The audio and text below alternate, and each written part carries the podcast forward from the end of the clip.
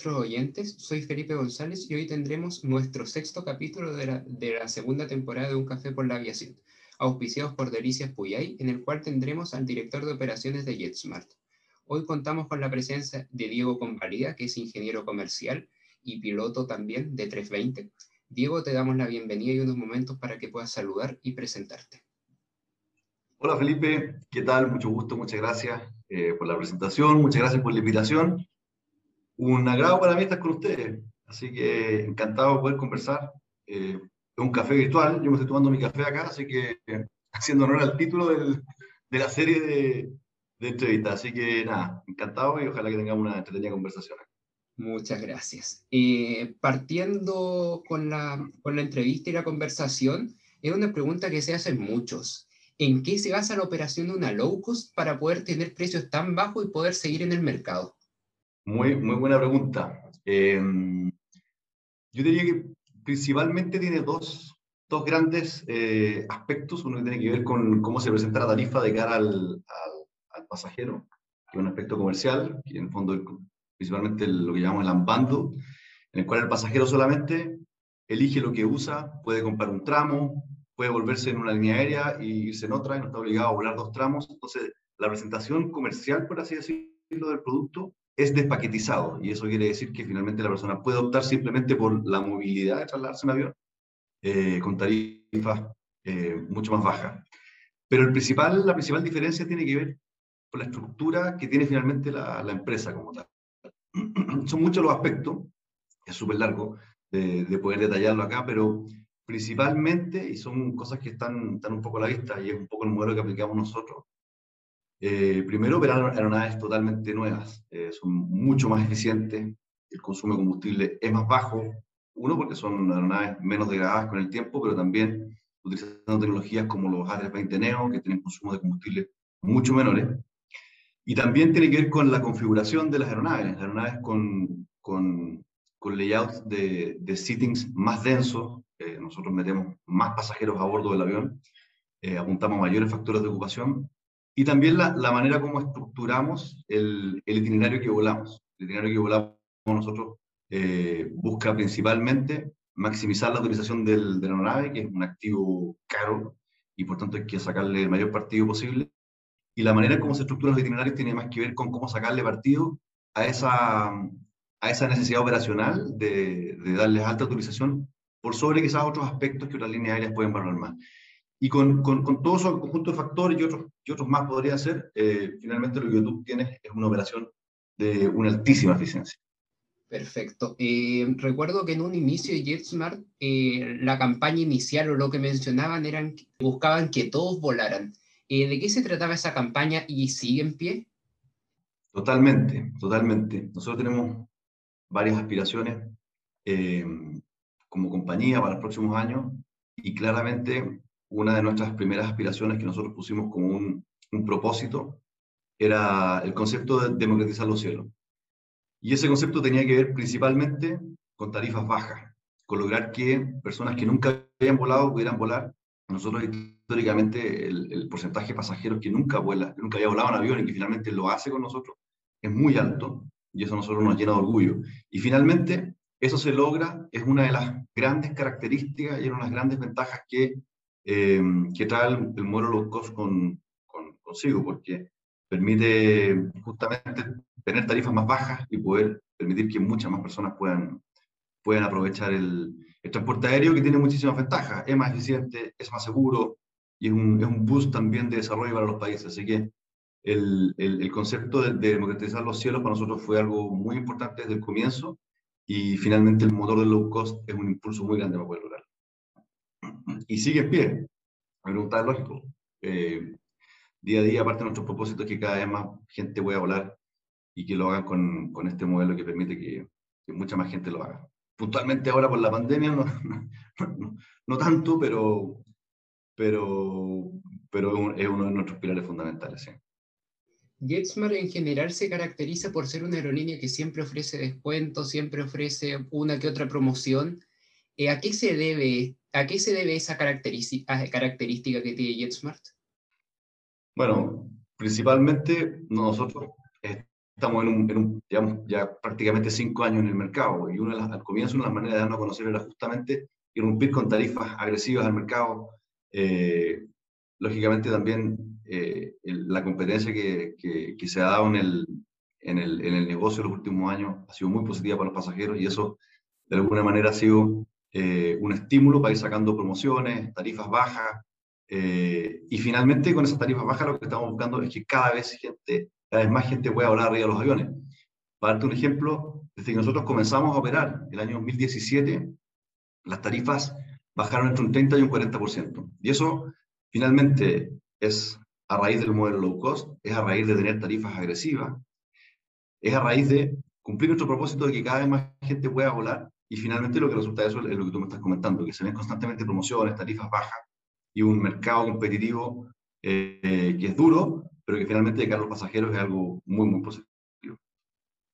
Centrándonos un poco en el mercado, ¿por qué eligieron a Chile para como base central de operación y no algún otro país, no sé, Argentina, Brasil, Colombia?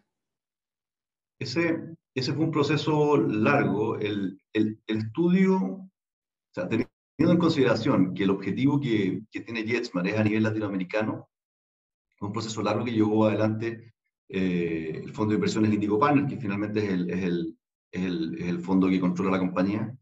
Un proceso largo em, para determinar cuál era el país que presentaba las mejores características para ser el headquarters de la empresa.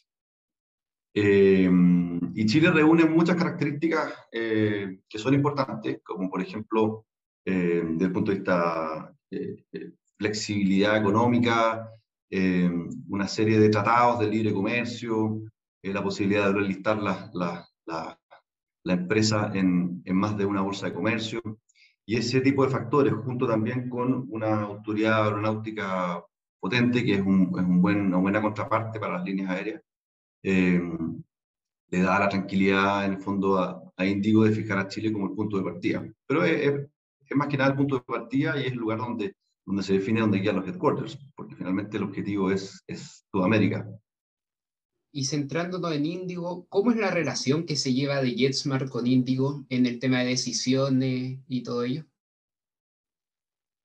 Es bastante, bastante particular, diría yo, porque eh, no solamente en esta industria, sino que en muchas industrias los fondos de inversión eh, normalmente, o es común, que inviertan su dinero, eh, pero no necesariamente ese compromiso eh, en inversión tiene que ver con compromiso en el control y en el seguimiento y en el management de la compañía. Indigo Partners es un, es un grupo de inversión, pero que su origen son eh, gente muy conocedora del, del, modelo de negocio, gente que estuvo por años involucrados en, en, en, en el negocio, en puestos ejecutivos de relevancia en la industria mundial, y, y eso, por supuesto, conlleva que el interés es, es constante y, la manera en que nos estructuramos finalmente con Indigo Partners es de una, ellos están constantemente involucrados en, la toma de decisiones de la compañía. Y para nosotros es una ventaja tremenda porque no solamente por el conocimiento que ellos eh, eh, nos pueden aportar, sino que también al estar operando hoy día en línea aérea en diferentes partes del mundo, en Europa con Wizz en, en México, Polaris, Frontier en Estados Unidos, últimamente también eh, un paquete accionario se compró una línea que se llama Cebu Pacific en Asia. Todo ese conocimiento es tremendamente enriquecedor para, para, para el management del negocio. Y fuera del tema ya de, la, de las decisiones sobre el mercado nacional, eh, ¿cómo es la relación que tiene JetSmart con las otras aerolíneas chilenas, principalmente con las dos más grandes, LATAM y Sky? Es una buena relación o sea, no hay que negar que desde el punto de vista competitivo, comercial, es una relación dura. Ya llevamos prácticamente cinco años y ha sido, ha sido un escenario altamente competitivo el que hemos enfrentado en Chile. Pero, pero la relación te diría yo que es buena. Desde el punto de vista personal, conozco muy bien a los ejecutivos de las áreas de operaciones de, de la TAM, como Sky, eh, y la relación diría que es muy cordial, en ciertos aspectos también, hasta cierto nivel de, de ayuda nos podemos dar. Es importante también en, en, en aspectos como safety, eh, existe cooperación constantemente. eh, no es, si bien se puede dar una competencia muy dura en el aspecto comercial, en el aspecto operacional muchas veces eh, el apoyo enriquece a la industria. Nosotros como industria eh, velamos y empujamos día a día porque sea una industria segura y en, y en esas materias se comparte constantemente experiencias, situaciones, benchmarks, así que yo te diría que el Raya para la Suma es una, una, relación, una relación muy buena. Y por lo demás porque yo diría que las tres compañías son excelentes players de la industria. Cada una por sí sola es un, es un, puede ser un referente a nivel latinoamericano, a mundial, ¿por qué no? Eh, y eso, lógicamente, eh, es uno de los, de los, valores que tenemos aquí en la industria nacional. Aquí hay muchos conocimientos de, industria. Y, mm, así que sí, diría que la relación es bastante, bastante buena. De amistad incluso te podría, podría decir que en algunos casos. Cuando ingresó JetSmart había un LATAM que estaba, en un, estaba dominando el mercado, si se puede decir, y había un Sky que estaba en un constante crecimiento. ¿Cuál fue el mayor desafío que tuvo JetSmart al entrar a ese mercado? Y, perdón, y sumándole también una aerolínea que había salido recientemente, como el caso de Lo. El, o sea, a ver, no, solamente el, escenario competitivo, que es lo que tiene que ver con las líneas aéreas que en ese momento ya estaban acá, eh, es, muy desafiante, es complejo, sino que ya el hecho por sí solo de, establecer una nueva línea aérea es un desafío muy grande. Eh, este negocio es, complejo por, por, diversas razones. Es es un negocio muy entretenido, pero muy complejo. Y la sola decisión de, de, de, comenzar, obviamente, planteaba una serie de complejidades. Pero desde el momento en que se toma la decisión de, hacer un proyecto a largo plazo en, Latinoamérica, eh, entendiendo el año 2016, que podría decir que fue el año cuando se concluyó la decisión de, empezar a Chile, la verdad es que operador low como tal en Latinoamérica no había. Y por tanto la decisión estaba clara. Nosotros íbamos a venir, eh, íbamos a establecernos, íbamos a ver una serie de países, tenemos un plan de flota a largo plazo que no, que, que, que, con el cual nos proyectamos en Latinoamérica por muchos años. Entonces, finalmente, el escenario competitivo que teníamos acá en Chile había que enfrentarlo, era, era una realidad. Eh, y claramente no ha sido fácil, no, no ha sido fácil. Eh, hoy, existían otros competidores, estaba estaba Low, como tú nombraste efectivamente, eh, un tanto más pequeño y enfocado en otros mercados, diría yo, el mercado más bien de charters. Realmente tuvieron una incursión en el, negocio itinerado a nivel, a nivel doméstico en Chile, que finalmente no prosperó. Eh, y eso es una muestra de, de, la alta competitividad del escenario que nos venimos eh, desenvolviendo del año 2017. Yo creo que esta es una pregunta que pueden entender muchas personas de la aviación que no, no saben a mayor detalle para abrir una ruta nueva, sea internacional o sea nacional, ¿qué proceso se, debe seguir? Interesante. Em, a ver, hay, hay, hay, varios, hay varios procesos. Eh, a veces se presentan oportunidades puntuales que son bastante, bastante evidentes, eh, como por ejemplo que un competidor salga de una ruta, obviamente es, es relativamente fácil tomar la decisión, pero Muchas veces no es así de fácil y con el modelo de negocio que nosotros hemos planteado es aún más complejo porque nosotros impulsamos en Chile nuestra llegada, así como cambios de tarifa muy, muy brutales, eh, una operación ultra low cost eh, como tal, como debe ser. Eh, también nosotros propusimos grandes cambios, como por ejemplo las rutas interregionales. nosotros hoy en día operamos en Chile 37 rutas, 37 pares de puntos, y venimos en Chile 22 de ellas como las rutas SMART que llamamos nosotros, que unen eh, ciudades sin pasar por Santiago. Ese tipo de rutas, por ejemplo, tomar la decisión de operarlas tiene complejidades, porque eh, determinar eh, aspectos comerciales, demanda para esos vuelos, obviamente requiere análisis que son complejos y que los lleva adelante el área comercial de JetSmart. Y finalmente todos esos análisis tienen que conjugarse con estudios operacionales, ver la factibilidad de la ruta. El, el H20, por ejemplo, tiene limitaciones eh, en su operación, eh, es un avión eh, con tremendas características de performance, probablemente uno de los mejores aeronaves que hay hoy en día en el mundo para operación de, un pasillo. Pero tiene limitaciones, tiene limitaciones de, de tipos de pistas las cuales puede operar, tiene limitaciones respecto a altitud de pistas las cuales puede operar, tiene limitaciones también de distancia, a la medida que la distancia de las rutas son muy largas. eh, también empieza a afectar la carga de pago disponible para ese vuelo, que tengo que llevar más combustible, etc. Entonces, todos estos son factores que finalmente se conjugan. El potencial comercial que uno le puede dar a la ruta y también después el análisis operacional que me indica bajo qué condiciones finalmente yo puedo operar, incluso a nivel de horario en algunos casos. Eh, y ese es un, es un, trabajo que yo te diría que es muy core de las líneas aéreas. Eh, el, en, y más en el caso de nosotros, porque obviamente estamos constantemente desafiando con rutas que la competencia no vuela, entonces estamos constantemente innovando por ese lado. Y un proceso también tremendamente entretenido y, y, y, apasionante. Y siguiendo desde ese lado como director de operaciones, ¿cómo se ha vivido y planeado el crecimiento de rutas y qué planes hay a futuro que nos puedas contar? Em, bueno, hoy en día con, con la pandemia, eh, las decisiones han ido cambiando un poco, pero, pero yendo como un escenario normal, que es donde esperamos estar, ojalá, ya el próximo semestre, eh, tiene que ver principalmente con, con, factores comerciales, como decía. Ese es el gatillante, finalmente.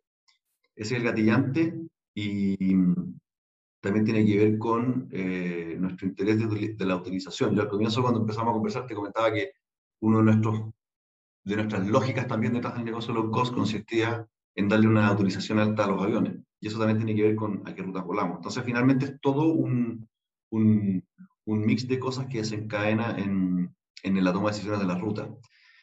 Nueva ruta, siempre tenemos muchas rutas en carpeta, muchas rutas eh, constantemente. Hay un área, en área en Jetsma que se llama Ingeniería de Operaciones que está constantemente analizando diferentes rutas, diferentes alternativas, diferentes maneras de volar esas rutas, horarios, restricciones, etcétera siempre tenemos en carpeta un, un montón, a ser honesto. Claramente hoy en día con las restricciones de la pandemia no, ni siquiera podemos hacer vuelos internacionales, pero, pero, pero hay, hay rutas más en carpeta, sí, seguro. Y yendo un poco hacia el inicio, ¿cuál fue los, ¿cuáles fueron los mayores desafíos cuando al inicio tenían solo tres aviones para las rutas?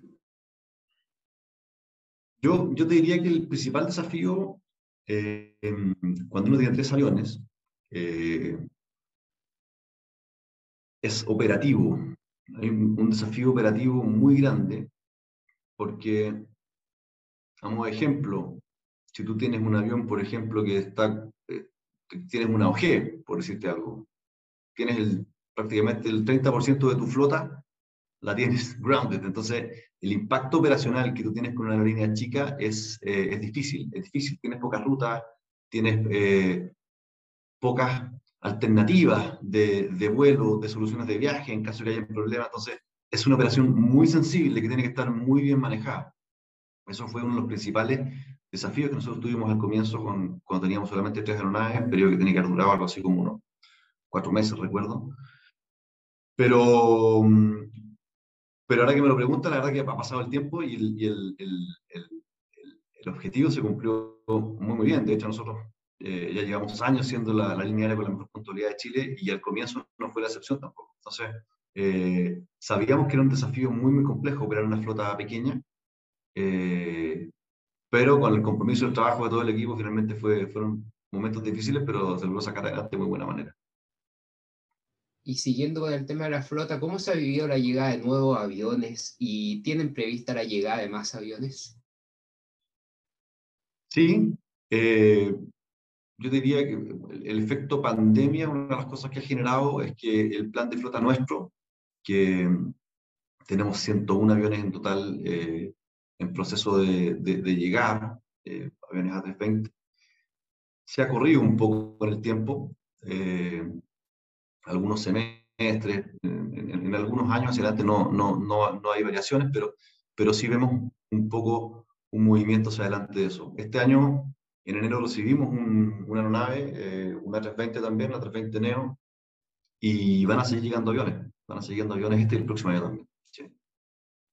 Así que el, plan de flota se ve algo alterado producto de la pandemia, como es lógico de esperar, pero, eh, pero esperamos retomarlo muy pronto. El próximo año debería estar prácticamente normalizado.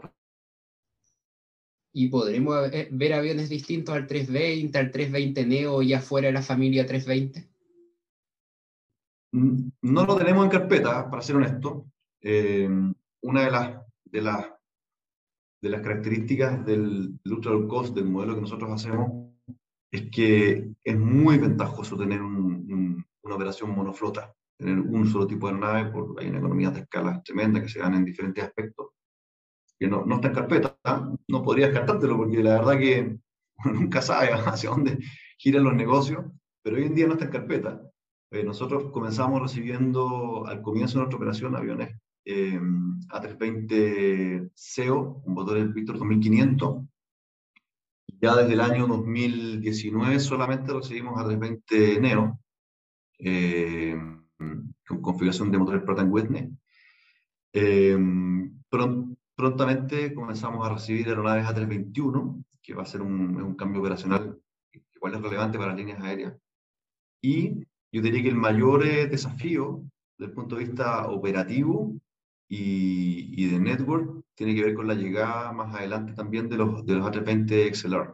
Tenemos una orden de compra también por, por esas aeronaves. Eh, y ese yo te diría que es como el, va a ser la principal sorpresa. Son aviones que hoy en día no están certificados, no, no están volando. Existen los, los long range, pero no el XLR. Eh, y eso sí va a ser, va a ser entretenido. Finalmente van, es un avión de operación long haul eh, de un pasillo, que es un, es un game changer, básicamente, porque las reglas del juego se van a un poco reescribir con eso, así que es un, es un plan súper, súper interesante. Hay que ver cómo, cómo se desarrolla el futuro. Pero yo te diría que a nivel de sorpresas, esa puede ser la mayor sorpresa que nosotros teníamos de manera concreta en carpeta. ¿Y en cuántos años se podrían ver esos aviones ya en la aerolínea? Esos aviones están planificados que lleguen en el año 2025-2026 en adelante. Ya, perfecto. Eh, ¿Y cómo ves a JetSmart en 5 y 10 años más? Lo veo... Mm, nosotros no nos hemos detenido desde que llegamos a Chile. Nuestro plan continúa. Eh, Chile es una operación sólida, fuerte. Eh, Argentina también. Operamos también más de una veintena de rutas. Estamos hoy día trabajando en el AOC mm, para operar en doméstico en Perú. Hace algo así como un mes, tres semanas, tuvimos oficialmente el lanzamiento eh, del proceso de certificación con la autoridad peruana. Eh, y continúa, continúa. Tenemos en carpeta, obviamente, otros AOC en la región. El plan de flota continúa, por tanto, y el equipo JetSmart trabaja sin descanso para lograr, para lograr los objetivos que nos hemos fijado, y eso es eh, transportar 100 millones de pasajeros y tener 100 aeronaves volando en el continente americano, siendo la, la ULCC eh, preferida de la región. ¿Y te gustaría ver a JetSmart solo mantenerse solo como una aerolínea en el continente americano o te gustaría tal vez verla en un futuro como una aerolínea intercontinental? Eh, si me gustaría, no sabría decirte porque me gusta mucho el modelo low cost y, y operación transoceánicas finalmente se hacen con aeronaves que un poco se alejan de ese, de ese espíritu. Eh, como te digo, la vida nada se puede descartar, pero no, no está en carpeta. Eh, lo, lo, más atrevido que podemos lograr en ese sentido es lo que te decía que tiene que ver con, los, con los XLR. Esos son aviones que desde Chile pueden fácilmente y su performance les permite operar con full payload hasta Caribe y sur de Estados Unidos y, y desde, desde Perú pueden llegar a centro de Estados Unidos, da mucha libertad. Eh, eh, la operación transoceánica hoy día está un tanto restringida, operación de aviones, eh, sobre todo desde, desde, el cono sur principalmente, pero aviones long, aviones long haul. así que te diría, no, no me lo imagino, para ser honesto, pero no, tampoco lo podría descartar. y no están los planes, por supuesto. Y al ser JetSmart una aerolínea de bajo costo y considerando los costos que implican una contingencia, llámese por ejemplo, en este caso pandemia, o bien un aeropuerto cerrado, o bien un avión AOG, entre otros, ¿cómo se debe enfrentar esos problemas? Yo diría que hay, o sea, la lógica del low cost permea todo nivel de la organización, em, en el sentido de que eh, el fin último de tener las tarifas lo más bajas posible para estimular lo máximo que se pueda al mercado y muchas más personas puedan volar es fundamental.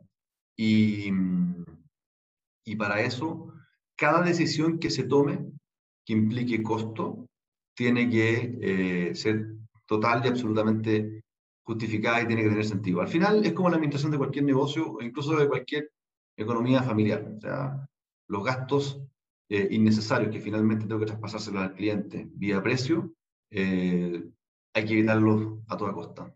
Sin embargo, cuando nosotros hablamos, por ejemplo, me mencionaste los AOG, AOG o, o, no sé, mantenimiento de aeronaves, eh, políticas de safety, aeropuertos, todo ese, ese, ese, tipo de, de, de, de, áreas de trabajo de las líneas aéreas son, son transversales a cualquiera. Yo diría que el legacy low cost es prácticamente lo mismo. Desde el punto de vista de mantenimiento, no hay libertad para que uno pueda hacer lo que quiera.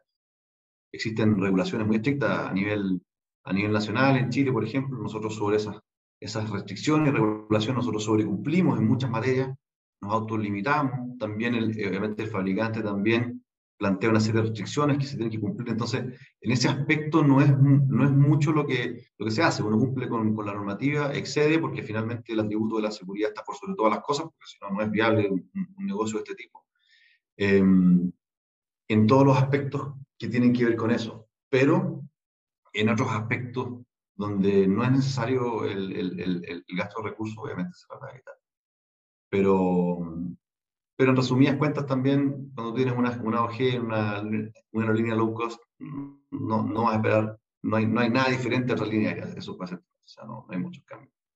Sí, de hecho tenemos, podríamos decir que tenemos una ventaja, porque organizacionalmente somos una, una empresa más simple, donde la toma de decisiones eh, es más nítida, es más fácil, son menos personas, son menos actores influyendo la toma de decisiones, y yo diría que es más fácil tomar decisiones acertadas cuando, que en comparación con cuando las organizaciones son eh, más compleja, más grande, eh, no lo es tanto.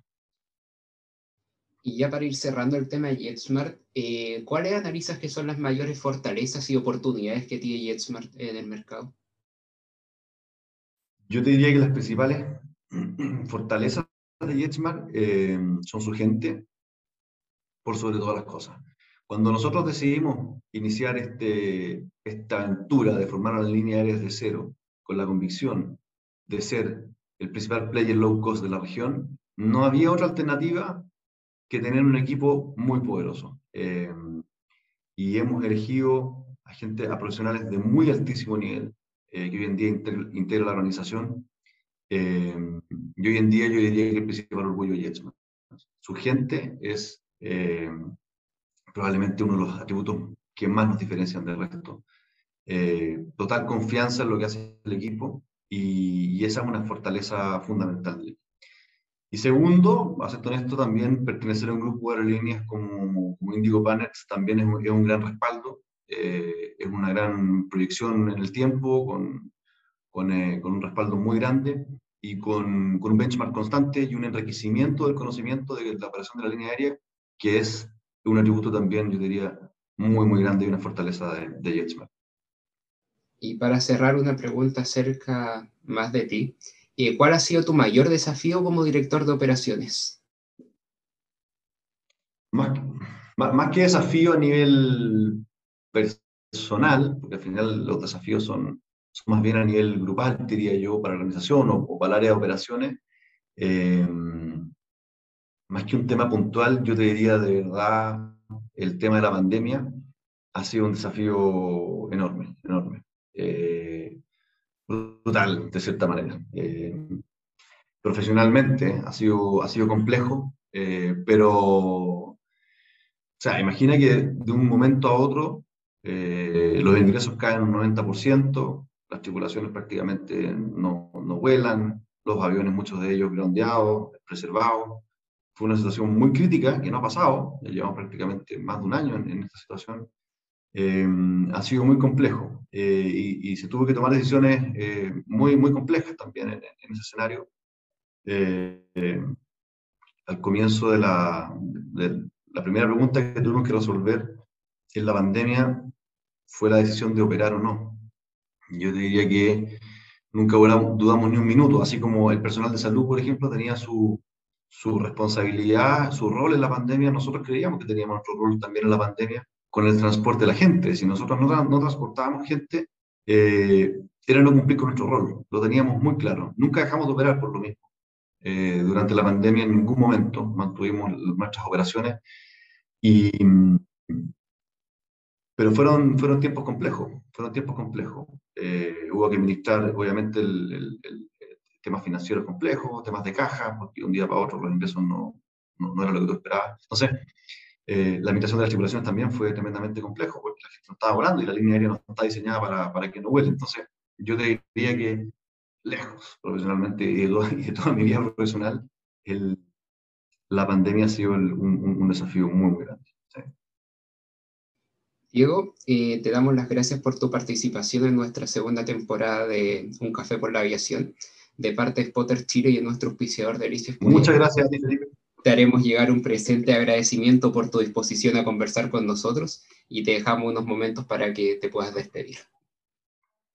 Muchas gracias, Felipe, por la invitación. Encantado de conversar contigo, de compartir eh, la experiencia. Y nada, les mando un saludo a todos los, a todos los oyentes, a todos los quienes conforman la, la agrupación de Spot Chile. Los felicito por su labor. Yo también soy un fan de la aviación, así que también soy consumidor de, de las maravillas artísticas que ustedes creen. Así que nada, les mando un abrazo a todos y nada,